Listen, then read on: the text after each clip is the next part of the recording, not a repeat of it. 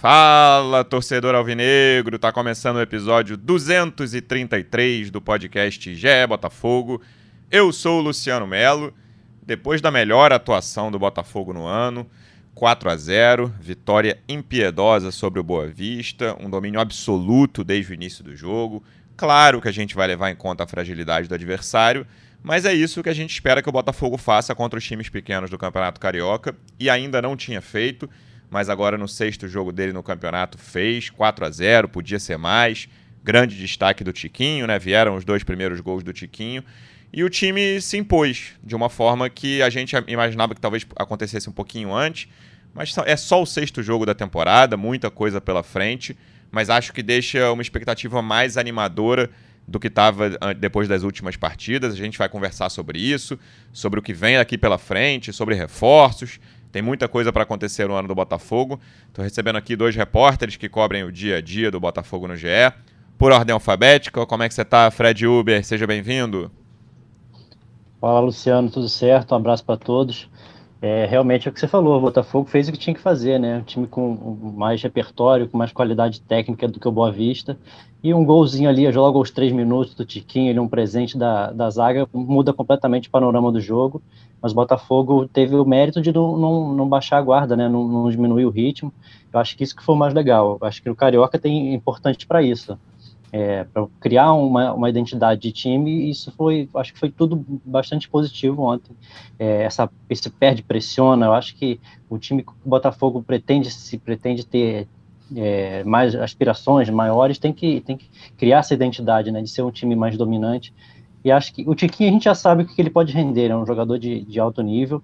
E para mim, é, melhor notícia foi o Vitor Sar ter, ter, esse início de temporada, que é uma. Acho que o principal carência do Botafogo é conseguir ser criativo, criar jogadas. E quando o Vitor Sar está bem, isso é, é, o caminho fica mais encurtado. Certamente, é um jogador com expectativas sobre ele no momento, principalmente depois da saída do Jefinho. Claro que a gente imagina que chegue um, later, um ponta esquerda, mas no momento ele não existe ainda. Então é o Vitor Sá que está jogando por ali. E ontem ele fez um grande jogo também, um bom destaque do, do Fred. Também por aqui, cobre o Botafogo no dia a dia aqui do GE. Como é que você está, Sérgio Santana? Seja bem-vindo. Fala Fred, fala Dep, Luciano, pessoal que está nos escutando. É, é aquilo, né? Time fraco, só que o Botafogo fez o que tem que ser feito contra um time fraco. Venceu, convenceu, foi 4 a 0 mas podia ter sido 5 6 Então, é um começo de semana animador para o time, para o torcedor, dá confiança.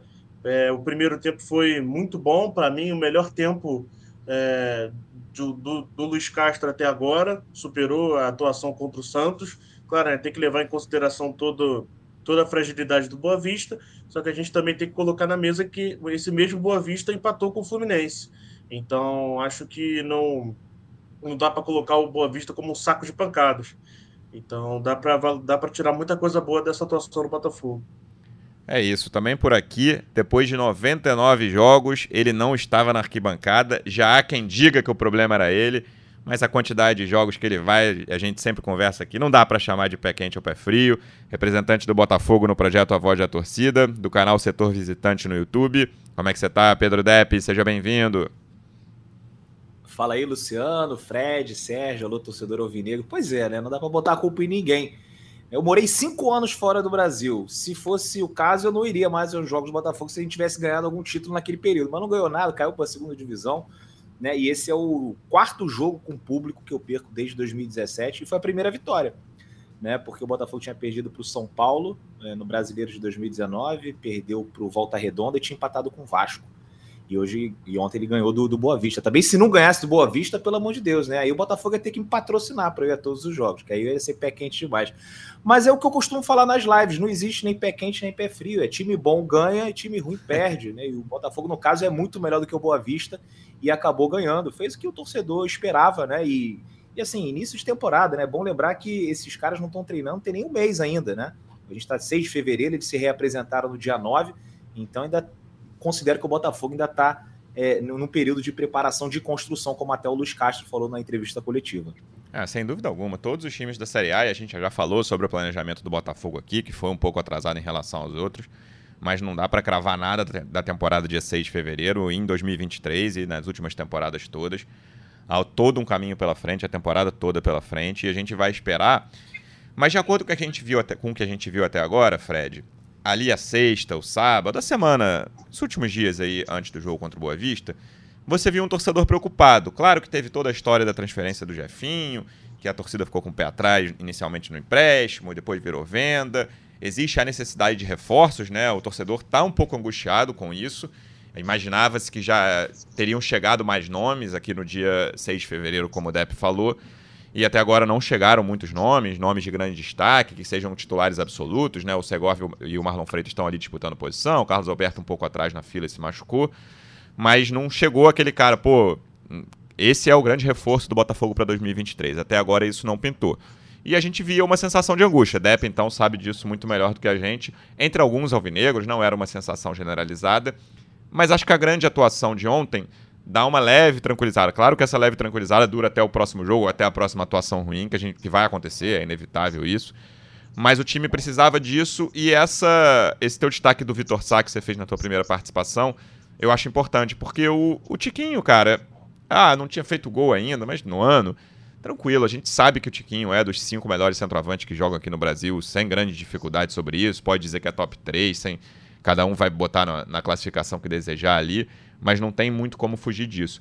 E as pontas talvez fossem o grande problema, ainda sejam o grande problema do Botafogo, né? Piazon e Sauer ali pela direita, se alternando. Imaginava ver mais o Sauer. Piazon não gostei muito da atuação dele, mas também não foi um desastre, longe disso. E o Vitor Sá, o cara que começou bem ali naquele início de Série A do ano passado, aí se machucou, caiu muito, não conseguiu voltar àquele nível. E ontem teve talvez o grande jogo dele com a camisa do Botafogo. Um cara que, se mantiver esse nível, a gente sabe que ele tem certa dificuldade nessa regularidade, ele pode ajudar muito o Botafogo ao longo dessa temporada. Aí faz muita falta ter um cara criativo, né? Que pelas pontas. O Botafogo, eu estava vendo o mapa de calor depois, era todo ali pelo lado esquerdo, muito pelo, pelo que o Vitor Sá estava tava no jogo, né? Era a bola nele, ele, ele, ele conseguia criar mais. É, é importantíssima essa, essa posição, ainda mais nesse esquema que o, joga, que o Botafogo joga. O Gabriel o Pires ele é um cara que oscila muito no jogo, ele consegue uma jogada diferente ali, mas também às vezes tem uns erros meio, meio bobos, assim, né? Então não tem uma, uma uma, sequência grande, uma regularidade na criação. E acho que o Vitor Sá, é, tendo, é, conseguindo uma regularidade, tendo um bom, é, bom, bons desempenhos, né, acho que é, dá uma tranquilidade muito maior, sim, mas é, claro que não, não, não, a necessidade de, de reforço aí continua ainda, acho que muito grande. O que, que você achou do meio de campo, Sérgio? Vou aproveitar o gancho que o Fred falou do Gabriel Pires. O Botafogo ontem jogou com Tietchan, Marlon Freitas e Gabriel Pires, o Gabriel mais avançado, como tem sido em quase todas as partidas do Carioca. E depois entrou o Patrick, que fez um gol. Que, que você tem achado dessas opções? Quem você acha que está mais na frente hoje? Se o Botafogo tivesse uma final de campeonato para jogar amanhã, como é que você acha que o Luiz Castro montaria esse time? Lembrando que falta Eduardo, falta Lucas Fernandes, esse meio-campo vai ganhar reforços internos ainda. Tô nem falando de externos, que eu acho que não é prioridade, né? Reforçar o meio de campo mas tem gente para entrar e gente que a gente conhece que tem muita qualidade. É, eu acho que essa posição que o Gabriel Pires jogou ontem, estando mais perto do gol, é a melhor possível para ele. Como a gente já comentou aqui em outros episódios, o Gabriel Pires cada vez mais afastado do próprio gol do Botafogo, né? cada vez mais longe do Lucas Perry, na minha opinião, e acredito que pelo que a gente já conversou, acho que todo mundo concorda, é melhor para o Botafogo, porque ele tenta inventar muito, prende muita bola. Então, ao mesmo tempo que ele pode inventar algum passe diferente, como foi no quarto gol do Botafogo, que ele dá um passe de letra que inicia a jogada do gol, ele é desarmado muito fácil, que foi o que aconteceu naquela derrota para o Palmeiras no Newton Santos. Então, para mim, a melhor posição para o Gabriel Pires é essa ali, sendo o jogador mais perto do Tiquinho. Uma coisa é ele dar um passe de letra com seis caras do Botafogo atrás dele, né, Sérgio? Outra com dois. É, isso aí. Então, eu acho que ele jogando mais perto do Tiquinho é melhor porque ele tem mais cobertura perto dele para ele tentar inventar. Só que a gente sabe que essa também é a posição do Eduardo, que não é dos volantes mais marca dos meio-campistas mais marcadores que o Botafogo tem. Então, num cenário que está todo mundo disponível, eu vejo o Gabriel Pires disputando posição com o Eduardo hoje. Porque eu estou vendo que o Luiz Castro está entendendo que essa é a nova posição do Gabriel Pires. Ele já jogou bem assim contra o Madureira, É aquele jogo que ele teve um ótimo segundo tempo e foi agora assim de novo. E, na minha opinião, o Patrick de Paula está muito na frente dessa disputa interna com o Marlon Freitas. Que, para mim, eles dois estão disputando ali aquela vaga do segundo homem do meio-campo. Para mim, o Tietchan está tá voando ali na, nessa posição de primeiro volante. O Danilo Barbosa, quando entrou, foi bem, só que o Tietchan não está dando brecha para o Danilo Sim. Barbosa ter a oportunidade dele. Mas, para mim, o principal, principal destaque dessa posição é que o Luiz Castro está finalmente entendendo que o Gabriel Pires não pode jogar recuado. Ele tem que jogar perto de Kim, que é justamente o espaço que ele pode inventar e o time vai ter chance de tentar é, não ter tanto dano caso ele seja desarmado, né? Tem e a, o Lucas Fernandes briga de... de segundo ou de terceiro para você? Oi? O Lucas Fernandes briga de segundo ou de terceiro para você? Para mim, de segundo. Quando ele voltar, ele vai ficar ali no bolo do Patrick do, e do Marlon Freitas. Mas o Patrick tá, tá jogando bem, cara. Para mim, o, o Patrick de Paulo ainda não teve. Talvez contra o Fluminense ele não tenha ido tão bem. Mas eu acho que ele. Que ele esse ano ele tá. Ele tá assim. Tá mostrando a que veio. E ontem foi mais uma vez uma atuação muito boa. E o Marlon Freitas, por outro lado, é, ainda não justificou. Não pode, não pode dizer que foi um grande investimento, né? Mas, Sim. assim, para mim tá bem atrás do Patrick. É, até agora eu concordo, mas eu tô bem curioso com o Lucas Fernandes e Eduardo aí, porque na teoria terminaram o ano como dois titulares tranquilos ali do meio de campo do Botafogo, né? E aí, cê, talvez Tietchan e Patrick brigando por uma vaga. Claro que tem que ver como o Lucas Fernandes e o Eduardo vão voltar, mas eu tô curioso para ver essa movimentação no meio de campo. Dep, primeiro eu quero que você me conte como foi ver um jogo pela TV depois de tanto tempo. E aí eu queria que você comentasse esses dois temas, essa briga no meio de campo, se você vê essa ordem do Sérgio mais ou menos dessa forma, onde podem entrar Eduardo e Lucas Fernandes, e a atuação do Vitor Sá, assim, acho que não dá para dizer que ah, Botafogo não precisa mais de um ponto esquerda, é, para mim é claro que precisa, mas talvez dê um pouquinho mais de folga ali, de tire um pouquinho de pressa nessa busca, mas até o brasileiro precisa chegar a esse nome, né? Olha, vou te confessar que é um pouco esquisito, né? Depois de tanto, tantos jogos é, no estádio, você assistir com narração, comentários, né? Mas ao mesmo tempo é legal porque, assim, tem vários é, estádios no Brasil, que principalmente visitante, né? Que você tem né? uma visão privilegiada, né? Do, do campo. Então, assim, às vezes eu falo uma coisa no vídeo que eu gravo do GE e aí depois, quando eu chego no hotel, eu vejo os melhores momentos, eu falo, opa, calma aí, talvez eu tenha visto de uma maneira diferente, eu tenha visto errado. Então, assim, é bacana por isso, que acontece uma coisa, você já, já tem ali o replay, né? Olha só que, que situação, né? Eu aqui comentando, parece que eu estou falando como se fosse 30 anos atrás, né? uma pessoa nova acabou de chegar. Meu Deus, um replay. É, o famoso replay. Mas é porque já tinha muito tempo que eu não assistia o jogo do Botafogo pela televisão, exceção ali aquele período da pandemia, né? O primeiro turno do uhum. Campeonato uhum. Brasileiro de 2020, que esse sim eu vi em casa, né? Mas já faz muito tempo, né? Já, já estamos aí, pelo menos dois anos que eu vejo todos os jogos fora. Mas, enfim, cada um faz o que quer, como pode, se vai para o estádio está tudo bem, se não vai, está tudo certo. Tem muito botafoguense espalhado pelo Brasil. Aliás, parabéns à torcida do Botafogo, que mesmo com os ingressos custavam os olhos da cara, né? O, mais barato era 100 reais, botaram 12 mil pessoas lá no, no, no estádio Mané Garrincha um jogo de campeonato carioca contra o Boa Vista, que é o último colocado, Sim. né? E eu fui no ano passado, a gente botou 30 mil, mais de 30 mil contra o Ceilândia. E se o jogo tivesse um apelo maior, com certeza a torcida do Botafogo compareceria em, em, em grande número, mas acho que 12 mil para o valor do ingresso é, é, é, aceitável, até porque a gente tinha aquela indefinição se são os titulares que vão jogar, se é o reserva. Então, queria deixar registrado parabéns que representaram. Eu não estava lá, mas a torcida do Botafogo representou. O meio-campo, cara, ano passado, né, a gente fez uns podcasts aqui com o Rafa, até o Cláudio Portela participou também né, fazendo aí, tentando fazer uma previsão de como seria o time do Botafogo, né? E aí eu, eu coloquei o meio-campo com Tietê, Gabriel Pires e, e Eduardo, né? É, achava que esse naquele momento era o ideal, mas assim, eu, eu concordo um pouco com, com o Sérgio, é que ele fala que o, o Gabriel é, é, tem rendido mais, assim, jogando próximo ao, ao gol adversário, né? É um cara que tem uma finalização muito boa, é um, um jogador muito inteligente, né? Muito técnico, que, enfim, às vezes dá, encontra uns passes assim muito difíceis. Ele até acho que é uma das principais causas de uma birra que a torcida tinha com ele, que ele é um cara muito confiante, né? Então ele sempre tentava o passe mais difícil. E, e eu lembro né, no, quando o Botafogo estava ali, né, namorando com o Luiz Castro, já estava certo, mas ainda não era oficial.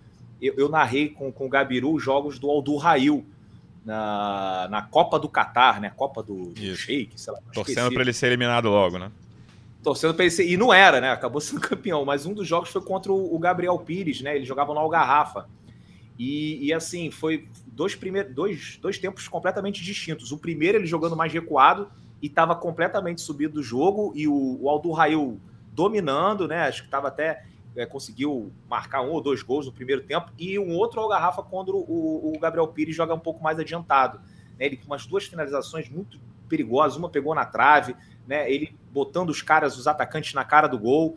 Então, assim, é um, é um jogador que de repente pode ser realmente um, um alguém para disputar a posição ali com o Eduardo. É, eu, eu também não vejo o Lucas Fernandes, esse time jogando com é, Tietê, Lucas Fernandes e Eduardo. Por exemplo, no Mineirão contra uhum. o Atlético Mineiro, uhum. né, ou, no, ou, na Arena MRV contra o Atlético Mineiro, ou no Allianz Parque contra o, o Palmeiras, né?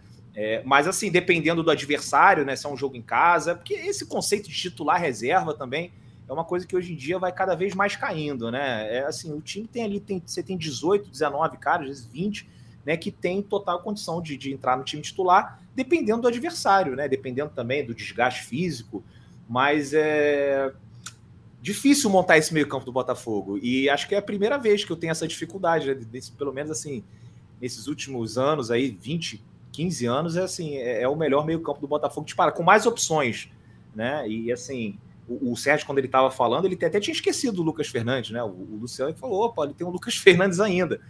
Então, assim, a gente está, graças a Deus, com muitas opções. O torcedor do Botafogo está bem animado com, com essa disputa, né? Sadia, e, e, acho que quando um sai, o outro entra e não cai muito nível. É, com o Patrick, com o Marlon Freitas. Acho que o Marlon Freitas ainda vai melhorar ainda com a camisa do Botafogo. São pouquíssimos jogos, né? O Tiquinho ainda sim. não tinha feito gol.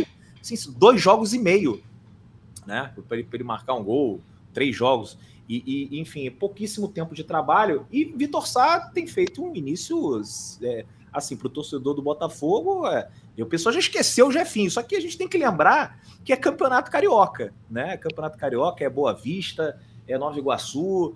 É, teve um clássico contra o Fluminense, ele acabou fazendo um gol ali, mas acho que até foi consenso aqui que ele também não fez, teve uma grande atuação Isso. naquele dia. É, mas acho que é um cara que, pô, é super tranquilo. O Botafogo, eu já falei aqui algumas vezes, não tem nenhum jogador bizarro, aquele que você fala assim, hum, pô, isso aí não tem condição de jogar. Tem um que a torcida implica, que é o outro ponto que tá jogando do outro lado, que o Piazon, que acho que até taticamente vem cumprindo um papel honesto ali, como titular do Botafogo, acho que o Botafogo tem que ir atrás de outro. Mas assim, até o próprio Piazon, ai meu Deus, o Piazon vai entrar agora com 20 do segundo tempo, vai acabar o já Botafogo. Era, não, é, não. não tem nenhum jogador assim horroroso. Agora, eu acho que a gente tinha que ir atrás de, de, de outros nomes, assim, os caras com maior impacto para a gente conseguir subir é, é, é, essa mais uma prateleira ou mais duas prateleiras, né, que é o que o torcedor do Botafogo quer. O torcedor do Botafogo, o John Texel falou, esse ano a meta é vaga na Libertadores. Então, assim, com o Vitor Sal, o Luiz Henrique em uma fase, o Piazon e o Sauer ainda, né, naquele, naquele ritmo ali de a gente não sabe se vai dar certo ou não vai dar certo, eu acho que é pouco. Então, para mim, o Botafogo tem que contratar dois caras e assim, dois caras importantes, tanto para a esquerda quanto para a direita, que a gente tem. Acho que se fosse para terminar o Campeonato Brasileiro em décimo, estava tranquilo, só que é. eu quero mais. Todo mundo quer mais e acho que até o John Texas quer mais também, como ele falou. Se na esquerda o Vitor Sá tem dado conta do recado nesse início, no Campeonato Carioca, contra times mais fracos, a ponta direita talvez seja o maior problema hoje, né, Fred? O Piazon e o Sauer se alternando, o Piazon ultimamente jogando mais do que o Sauer, mais em termos de quantidade e nenhum deles consegue se firmar, né? Ontem o Piazão foi titular. Até imaginei antes, sei lá, na véspera do jogo, dois dias antes, que o Sauer seria titular. Mas o Piazon começou, jogou ali até os 13 do segundo tempo, quando o Sauer entrou. E num jogo de grande participação ofensiva do Botafogo, muita intensidade, eles tiveram a sua importância. O Piazon, taticamente, é importante, sem dúvida. Mas com a bola no pé, não conseguiram ter grande destaque, né? Piazon perdeu um gol ali, uma grande chance no primeiro tempo. É um, são jogadores que não estão até agora, lembrando, muito início de ano, 6 de fevereiro, aproveitando essa chance contra times piores que o Botafogo está enfrentando, que certamente são os times mais fracos que o Botafogo vai enfrentar ao longo da temporada, tirando ali início de Copa do Brasil também.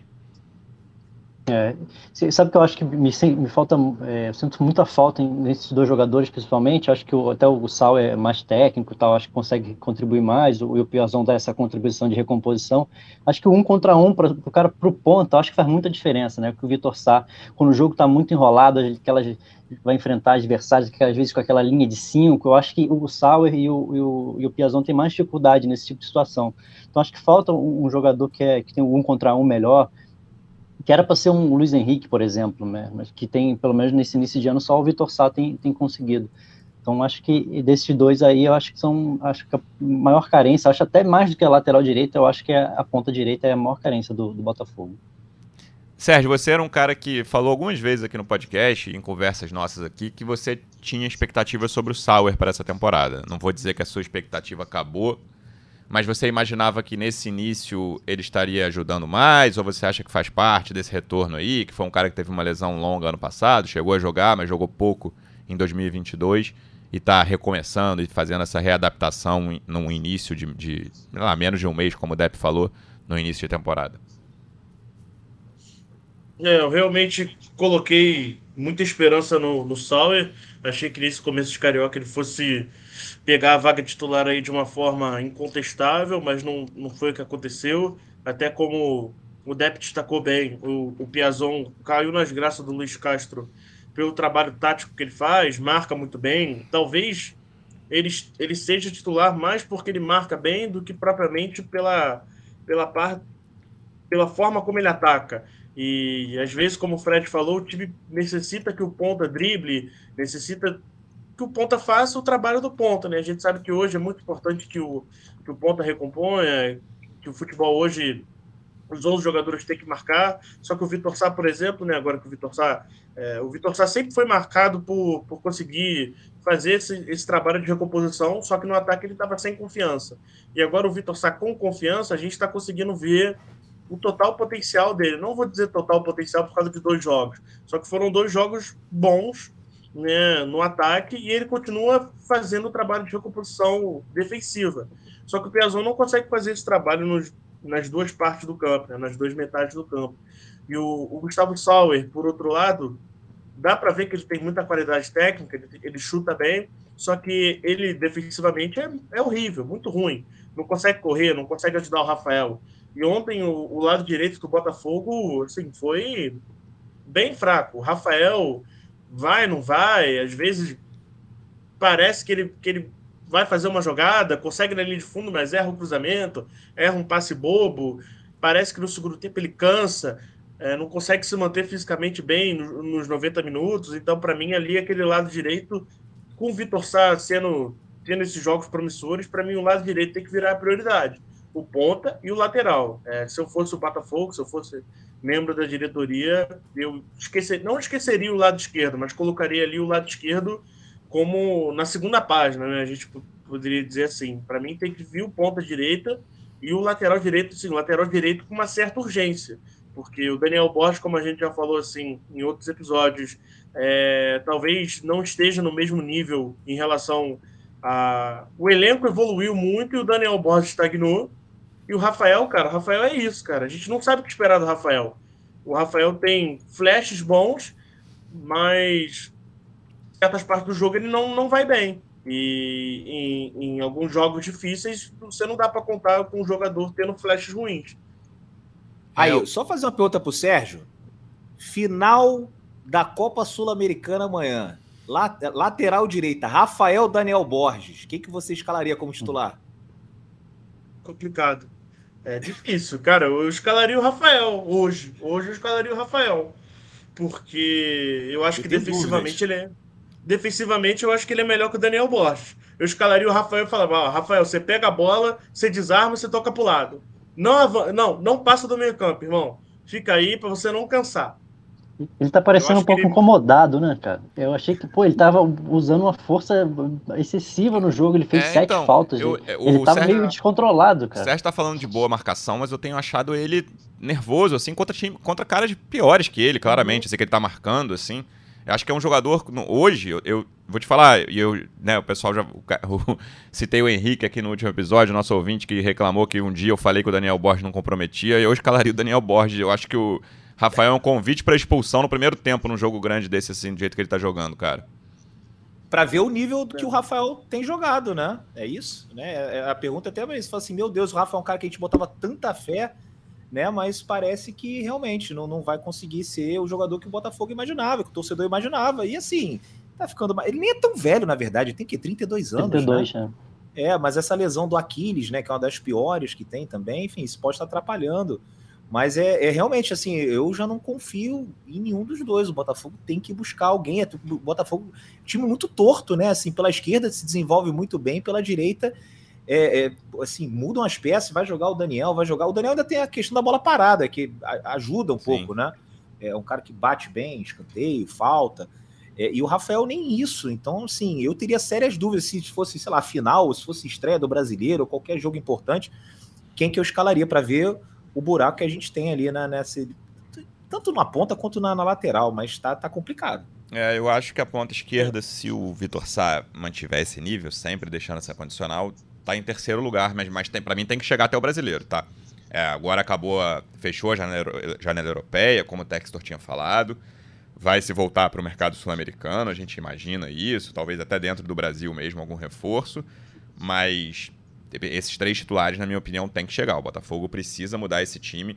Eu não consigo visualizar o Botafogo começando o ano com um time titular que basicamente todo mundo que estava no ano passado, né? Ah, se o Marlon Freitas fizer um ótimo fim de carioca aí, pode ganhar a vaga. O Segovia acho mais difícil. Mas o Botafogo precisa reforçar esse time, que é o que o Depp falou. Senão vai terminar onde terminou no ano passado. Talvez um pouco melhor, porque vai fazer o campeonato inteiro com, com um elenco mais qualificado do que começou do ano passado. Mas eu imagino um time reforçado e dentro desses reforços, Depp, a gente já falou várias vezes aqui de um reforço interno, cada vez mais anima a entrada e a participação do Patrick de Paula, né, cara? A gente, em certo momento ali do ano passado, nem relacionado era, já tratava como o primeiro grande fracasso da era Textor, da era SAF no Botafogo, contratação mais cara da história do clube, sempre tem essa etiqueta quando a gente fala dele, eu acabei de repetir a etiqueta aqui. E, cara, nesse ano, quase sempre que ele entrou, ele foi muito bem. Ontem fez gol, a gente tá gravando aqui na, na início da tarde de segunda-feira. Eu quero. Eu imagino o Patrick. Ah, claro que ele vai rodar o elenco, titular, como eu perguntei aqui. Mas eu imagino o Patrick jogando muito em termos de quantidade no brasileiro e em termos de qualidade também, porque potencial ele tem para isso. É, como o Sérgio falou, acho que se ele está bem à frente do, do, do Marlon, se tivesse um jogo importante amanhã, ou final de semana, ele seria titular, né? E já mostra como as coisas mudaram totalmente, porque o Patrick de Paula no passado chegou a não ser relacionado para alguns jogos, o torcedor ficava se questionando. O Castro né, falou né, em entrevista coletiva que assim, para jogar com ele, o, o, jogador tem que estar tá bem, tem que estar tá treinando forte, né, tem que estar tá ali 100% comprometido com o trabalho. E era uma coisa que a gente viu o Patrick de Paula, mais notícias assim, Patrick de Paula saiu com os amigos, Patrick de Paula não sei o quê, e, e, era mais ou menos o que é, aquele burburinho quando ele saiu do Palmeiras, a torcida do Palmeiras falou assim, cara, o Patrick de Paula realmente é muito bom, pô, tem assim uma técnica absurda, é um cara que tem um baita do potencial, mas às vezes parece que não tá ligando muito, né, pro, pro trabalho dele, para a profissão dele, que é ser atleta. Então, é, a gente já viu alguns indícios nessa pré-temporada, né? O Patrick toda hora postando nas redes sociais, trabalhando com, com o preparador, quando o jogador estava ali tomando uma cervejinha, o Patrick de Paula estava fazendo né, essa preparação já visando chegar bem nesse início, porque era muito importante para ele. E assim, no ano passado a gente falou, e realmente, é, ele jogou muito menos do que todo mundo esperava, mas não dava para descartar o Patrick de Paula, uhum. né? Primeiro pelo valor do investimento, segundo pela idade e pela bola que ele já tinha mostrado no Palmeiras. Então eu achava natural que nesse ano, né, pô, alguém próximo dele ia falar assim: pô, Patrick, olha só, você tem 22, 23, você ainda tem idade inclusive para ir para a Europa. Aliás, só te contrataram aqui para o Botafogo porque acharam que você depois poderia ser revendido para um outro, pra um, sei lá, para o Crystal Palace agora, que tem o Lyon e tal. Então, assim, o Botafogo tem, abre portas para esses jogadores. Então alguém chegou e encostou e falou assim: olha só, você viu o que, que o Jefinho fez no Campeonato Brasileiro? e está vendido, agora eu acho que isso deve passar na cabeça dele. Então eu, eu já vejo um outro Patrick de Paulo, um Patrick de Paulo muito mais confiante, Patrick de Paulo que sorri em campo, né? Que eu acho é, bem diferente daquele Patrick do ano passado. Então é, fico muito feliz e por isso eu ainda não descarto 100% o Luiz Henrique. É, são pouquíssimos jogos nessa, nessa, nesse campeonato, nesse campeonato carioca, uhum. uhum. que não foi bem, mas eu também não descarto 100%. A minha única preocupação é com essa com essas metas né, do contrato dele de empréstimo, se vai que ele bate uma meta e o Botafogo depois é obrigado a pagar 8 milhões de euros. Sim. Aí pagar 8 milhões de euros pelo Luiz Henrique, eu acho muito exagerado. Né? Mesmo que ele fosse bem, assim, que virasse titular, cara, 8 milhões de euros é, é, é muita grana. E eu não acredito que ele ia ter né, um, um futebol assim de um, de um cracaço, mas é, eu acho que ele ainda pode ser útil. Por isso que a, esse lado esquerdo me preocupa menos. Né, me preocupa menos do que o lado direito, mas é muito bom ver o Patrick, esses reforços internos, que o pessoal até do o torcedor do Botafogo, quando vocês aí do GE botam lá um, uma matéria, reforços internos, né? O Botafogo aguarda os reforços. Aí o torcedor, ah, pô, que isso, reforços internos, estão de brincadeira e tal. E o Botafogo tá tendo vários, né? O Botafogo tá tendo vários, o principal dele o, o, o, Patrick de Paula. A gente pode falar que o Gabriel Pires é outro reforço interno Sim. também, porque no ano passado a torcida estava com birra dele. Então, realmente, são vários jogadores que esse ano, com mais tempo de trabalho, mais adaptados ao Rio de Janeiro, ao futebol brasileiro, estão jogando bem, o que é natural. Agora, o Luiz Henrique é um que eu não descarto, mas também, se, se for mal, acontece, faz parte. Às vezes você contrata e erra. Isso a gente vê no Real Madrid, vê no Barcelona. No Barcelona, então, o que a gente viu de contratação errado é brincadeira. Tanto é que eles estão nesse lugar, é que eles estão hoje mas acho, fico feliz e, e, e quanto mais tempo derem para esses jogadores, a probabilidade deles conseguirem é, melhorar suas atuações é melhor, é, é, maior. E então, assim, acho que o torcedor do Botafogo tem que ter um pouquinho mais de paciência. Até, aliás, ontem, só desculpa que eu vou alongar só um Imagina, pouquinho. Eu estava elogiando muito a torcida do Botafogo em Brasília, que era mais tranquilo, mais leve jogar lá. Porque o torcedor do Botafogo no Rio de Janeiro tem estado muito irritado. E eu entendo perfeitamente. Mas faz um golzinho com três no primeiro tempo aqui que a coisa melhora também, né? É, mas assim, 30 anos vendo aquelas coisas que a gente viu também, dá para entender o torcedor do Rio de Janeiro. Mas o clima lá em Brasília estava mais leve. Obviamente o gol né, contribuiu para isso, mas é, com menos pressão, com mais tempo de trabalho, a tendência é que muitos sair melhorem. Aí, uma coisa sobre o Patrick, é, ontem uma página no Twitter dessas que cobre o Botafogo, enfim, agora eu não vou lembrar qual foi, infelizmente é, não, vou, não vou conseguir dar os devidos créditos, mas ela destacou uma coisa sobre o Patrick que eu concordo muito, que é aquele jogo contra o Fortaleza no Newton Santos ano passado, 3 a 1 o Patrick faz aquele gol de falta, que a bola desvia na barreira e entra, e ele sai chorando pelo campo, é, chora bastante, se emociona muito, e ontem ele fez o gol e ele começou a rir. É, fez o gol, riu, abraçou o Gabriel Pires, depois chega o Tiquinho, ele também abraça o Tiquinho. Então eu acho que ontem, eh, se você comparar as duas cenas, é um Patrick muito mais leve. Claro que eu não sou nenhum analista, não sou metaforando.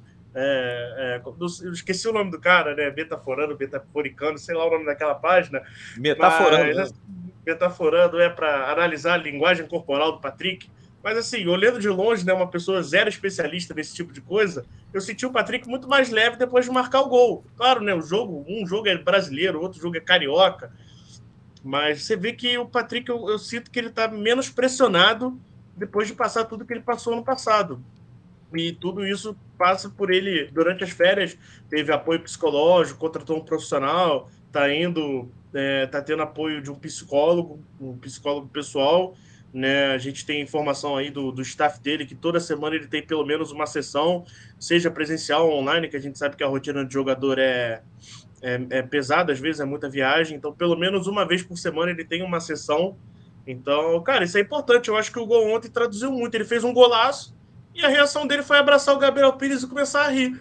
Claro, o jogo 4 a 0 contra o Boa Vista, Brasília, era festa, mas ele não saiu correndo, não saiu chorando.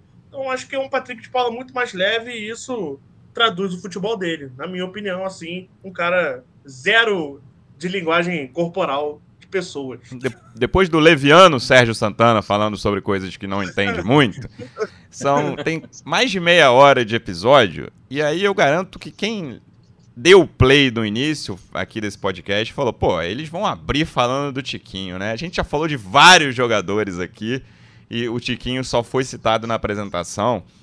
Fred é um jogador que, cara, assim, é difícil definir no sentido de que é, um, é quase uma garantia, não é, não é, garantia de gols, assim, mas é muito, dá muita tranquilidade ao torcedor saber que o centroavante do time não vai desperdiçar, sei lá, o presente que o zagueiro vai dar, ou o ótimo passe que o Vitor Salgo, o ponto esquerda, seja, seja quem for, vai dar. E ele é um cara que ajuda demais o time. Deu o passe pro gol do Patrick de Paula é um cara muito completo, que, cara, assim, até vou falar, vai ajudar muito o Botafogo, isso é a coisa mais óbvia do mundo.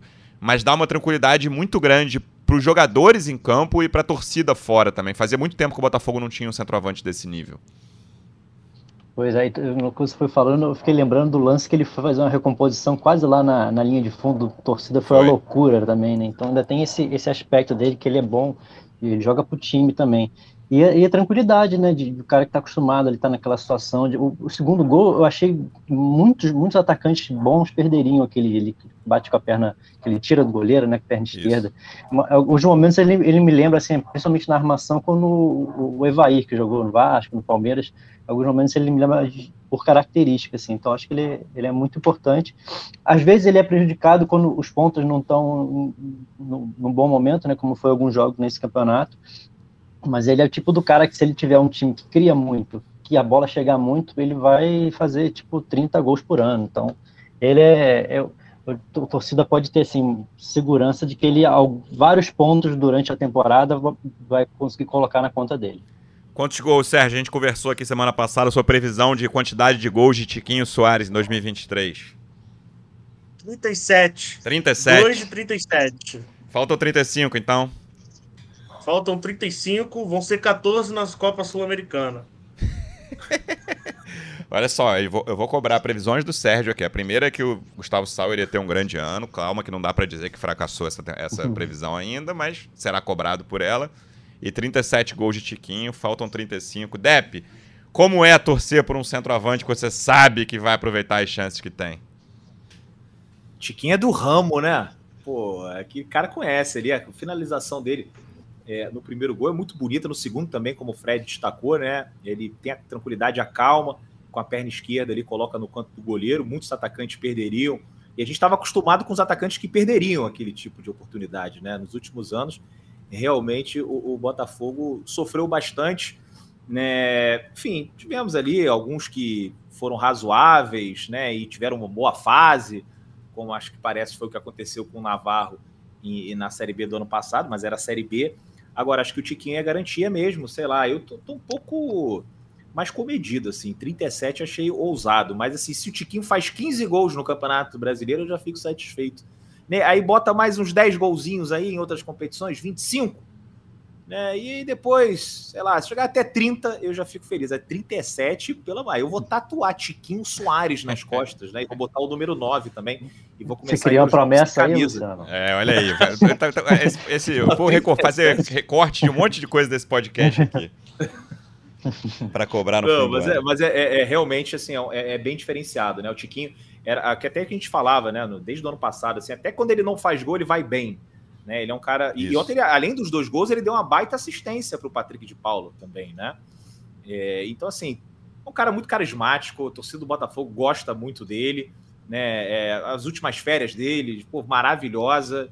Né? A gente ficou acompanhando ele lá com a família na, em João Pessoa, né? na Souza, na Paraíba, né? Então, assim, é um cara raiz, como as pessoas gostam de dizer hoje em dia, um atacante é, que tem tudo para ser aí um dos principais nomes dessa temporada e das próximas temporadas. Né? O Tiquinho ainda é novo, né? tem 31, 32 anos, acho que tem muita bola aí para gastar no Botafogo. 37 eu achei ousado, mas acho que 25 dá para cravar, Luciano. 25 golzinho do Tiquinho, acho que sai com certeza. Entre 25 e 37, então, entre Pedro Depp e o ousado Sérgio Santana. Fred, no sábado a gente publicou no GE uma reportagem sobre os olhos do Botafogo nessa janela de transferências, agora que a janela europeia já fechou. Com a janela europeia fechada, Botafogo traça alvos e inicia plano de Textor no mercado. Foi algo que o Textor falou na live do Fogão Net, que deixou a gente surpreso, pelo menos eu fiquei surpreso, falei aqui, acho que em dois episódios já, que para buscar jogador na Europa é uma estratégia que não faz sentido, né? Porque o time não pode mais substituir o jogador. Então, você acaba pegando um cara que é fundo de banco lá, só consegue pegar jogador que é muito pouco usado, ou você vai pagar um valor muito acima do valor de mercado para o time que vai perder um jogador importante e não pode repor. Então, a conclusão lógica é: o Botafogo vai voltar os olhos para a América do Sul, vai ver jogadores nesse mercado aqui, porque os clubes daqui, os clubes sul-americanos, não podem mais vender jogador para a Europa até a reabertura da janela lá em junho. Ainda não temos nomes, né? Mas a gente imagina que o Botafogo, pelo menos três jogadores, cheguem até o início do brasileiro. Lembrando que o brasileiro começa ali no, no meio de abril.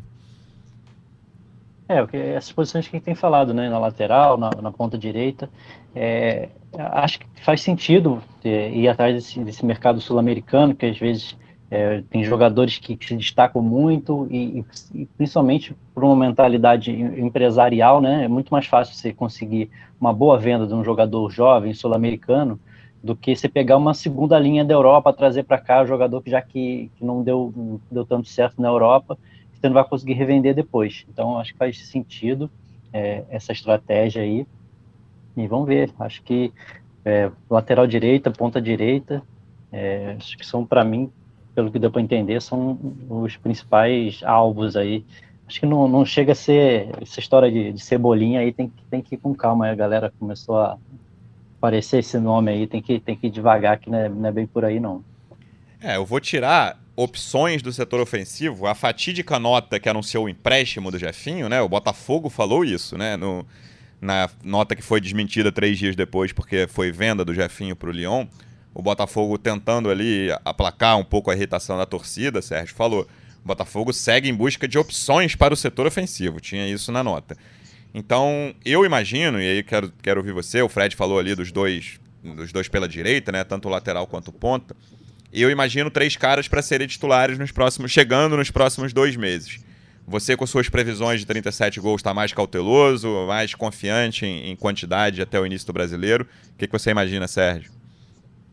Aquele trecho da nota é a casa pegando fogo e o dono da casa chegando com um baldinho de água tentando, é. tentando apagar as chamas, né? Mas, enfim, falando sério ali internamente, o, a previsão, né? Claro, não dá para não dá para cravar, mas a previsão é de três, três nomes chegando numa num cenário muito otimista, quatro. Mas a previsão ali, né, o que o Botafogo está tentando são três nomes para reforçar o elenco para esse começo de brasileiro, começo, fase de grupos da Copa Sul-Americana. E aí, três nomes, a gente debatendo aqui, né? A gente chega a essa conclusão, que é o substituto do Jefinho, ponta direita, ponta e lateral direito, que são as duas posições hoje mais carentes do, do Botafogo. Internamente ali é o que, o que a diretoria considera essa, essa quantidade ali para esse começo da temporada. Aí vem a segunda janela. A segunda janela é, é direcionada para o mercado europeu, jogadores que ficam sem contrato na, no futebol europeu. Mas para esse primeiro momento, eles estão atacando aí o. Agora estão atacando o mercado sul-americano. Dep, essa, o Fred falou do nome do Cebolinha. É curioso porque desde que o Botafogo virou SAF, o que é um bom indício, as especulações e notícias, várias vezes com fundamento, não estou falando que né, a torcida só vibra com especulações, as especulações mudaram de patamar, né? O, o, torcedor do Botafogo hoje vê o nome do Botafogo associado a jogadores de mais peso, de mais talento, mais conhecidos no mundo do futebol. Depois de tantos anos com aquele né, povo, acho que foi você que falou, tô com saudade do jogador do Tom Benz chegando aí. O Botafogo hoje briga em lugares mais altos, mas pé no chão e cautela para ver o que vem pela frente, né? Claro que o Cebolinha é um jogador que custa muito dinheiro, o Textor, vamos ver quanto ele vai investir em contratações aqui, ele tem, investe para manter esse elenco, enfim, é uma, é uma folha relativamente alta no futebol brasileiro, mas eu tenho curiosidade de saber quanto o Botafogo vai gastar com contratações e em que degrau esses jogadores vão chegar do futebol brasileiro, do futebol sul-americano, seja o que for. É, assim, acho que o grande problema é que o Botafogo tem sofrido com as penhoras, né? E assim, o dinheiro que o clube contava e, e não chega nos cofres do clube. Então, assim, é... eu não sei até que ponto essa grana do Jefinho também ela vai ser investida em quê? Né, para pagar alguma dívida ou, é, ou, ou pode ser reinvestida em, na, na, aquisição de atletas, né? Porque ele tinha dado aquela entrevista no Fogão Net e, cara, ele tinha descartado né, que o Botafogo fosse pagar, assim, fazer é, investimentos vultuosos em, em, atletas, a não ser que a oportunidade certa aparecesse, né? Uhum. E, só que isso é muito vago também. O que, que é a oportunidade certa? É o Cebolinha? Cebolinha custou muito caro, acho que foram 12, 13 milhões de euros né, que o Flamengo pagou. É, é, é, acho que está acima das nossas possibilidades hoje, até porque o Texas tem muitos problemas aí para resolver. Então, assim, eu fico na, na, na, expectativa, mas não fico sonhando alto um nome tão caro quanto do Cebolinha. Eu acho que o Orreda já até saiu, né? Foi, foi, foi para os Estados Unidos. Foi para algum time, foi para os Estados Unidos e tal. Mas assim, um, jogador de 4, 5 milhões de dólares, eu não acho que seja um absurdo, até porque o Botafogo agora ganhou uma grana também, né? Ganhou 6 milhões de euros nessa saída do Jefinho para o Rezende. Então vamos, vamos aplicar esse dinheiro que a gente recebeu na contratação de atletas? Vamos. Então acho que nesse valor acho razoável. Agora, o Cebolinha é muito caro, mas também não é nenhum absurdo. Também não acho que se o Texas ah, quer saber, a torcida do Botafogo ficou muito irritada comigo, vendi o Jefinho, vou juntar o que eu tinha aqui com mais o que a gente recebeu do Leão, eu vou comprar o Cebolinha para agradar a torcida. Também não acho isso. Não é um absurdo. Né? O Botafogo já não é mais aquele Botafogo do, do Pindaíba de futebol regatas. Agora o Botafogo tem dinheiro. Não tem tanto dinheiro assim, mas tem dinheiro. Só que eu espero mais uma coisa mercado sul-americano, né? Uhum. Um jovem ali de 20, 21 anos, né, que já tem feito boas temporadas, no campeonato argentino, no campeonato uruguaio, no campeonato colombiano, que venha e já com essa intenção também depois de desenvolver e, e vender por uma quantia daqui a duas, três temporadas muito maior do que a que o Botafogo comprou. Mas é, o torcedor sonha, né? Mas o que eu achei curioso é que tem um torcedor nas redes sociais contra a vida do Cebolinha. Ah, não jogou nada. Muito caro. Meu Deus do céu, o pessoal tá muito exigente. Se o Texon hum. batesse aqui na minha porta e falasse, assim, posso trazer o Cebolinha? Eu ia falar, pode, traz e eu vou contigo buscar lá no aeroporto. Pelo amor de Deus. Não terei né? aeroporto, é Uber, pô. Só pagar Uber lá, é, tá tudo Uber, certo. É Uber, é, é Uber, é Uber. Tá Mais tu... barato aí. Pô, não tem nem passagem aérea.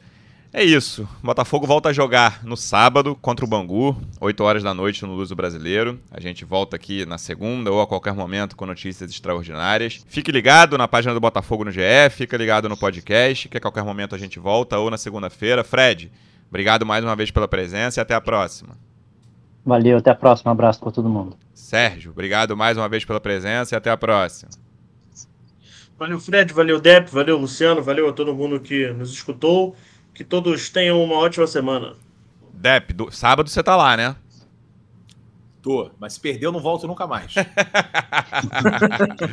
Volta não. Sábado estarei, estarei em todos os jogos daqui para frente novamente. Ah, não vou, não sei se repetidos já estão falando que o Botafogo talvez vai jogar no Espírito Santo com o Rezende. O jogo contra o Flamengo talvez não seja no Rio de Janeiro. Tem essas especulações aí que, estão, que o pessoal tá falando nas redes sociais, né? Estádio repetido, jogo de carioca eu também não vou, mas no, na Ilha do Governador estarei lá contra o Bangu. Obrigado, Dépio. Até a próxima. Valeu, grande abraço aí todo mundo. Torcedor Alvinegro, obrigado mais uma vez pela audiência. Até a próxima. Um abraço. Partiu, louco, Abreu! Bateu! Gol!